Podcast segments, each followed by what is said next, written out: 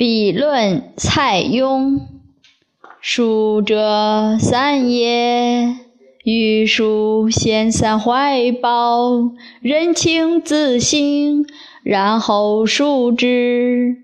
若破于世，虽中山土豪，不能假也。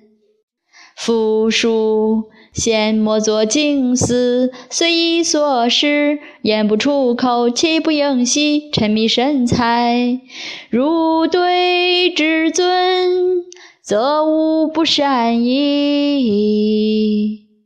为书之体，须如其形。若坐若行，若飞若动，若往若来，若卧若起，若抽若喜。若从事牧业，若离间唱歌，若强弓应试，若水火，若云雾，若日月，纵横犹可想者，方得谓之书矣。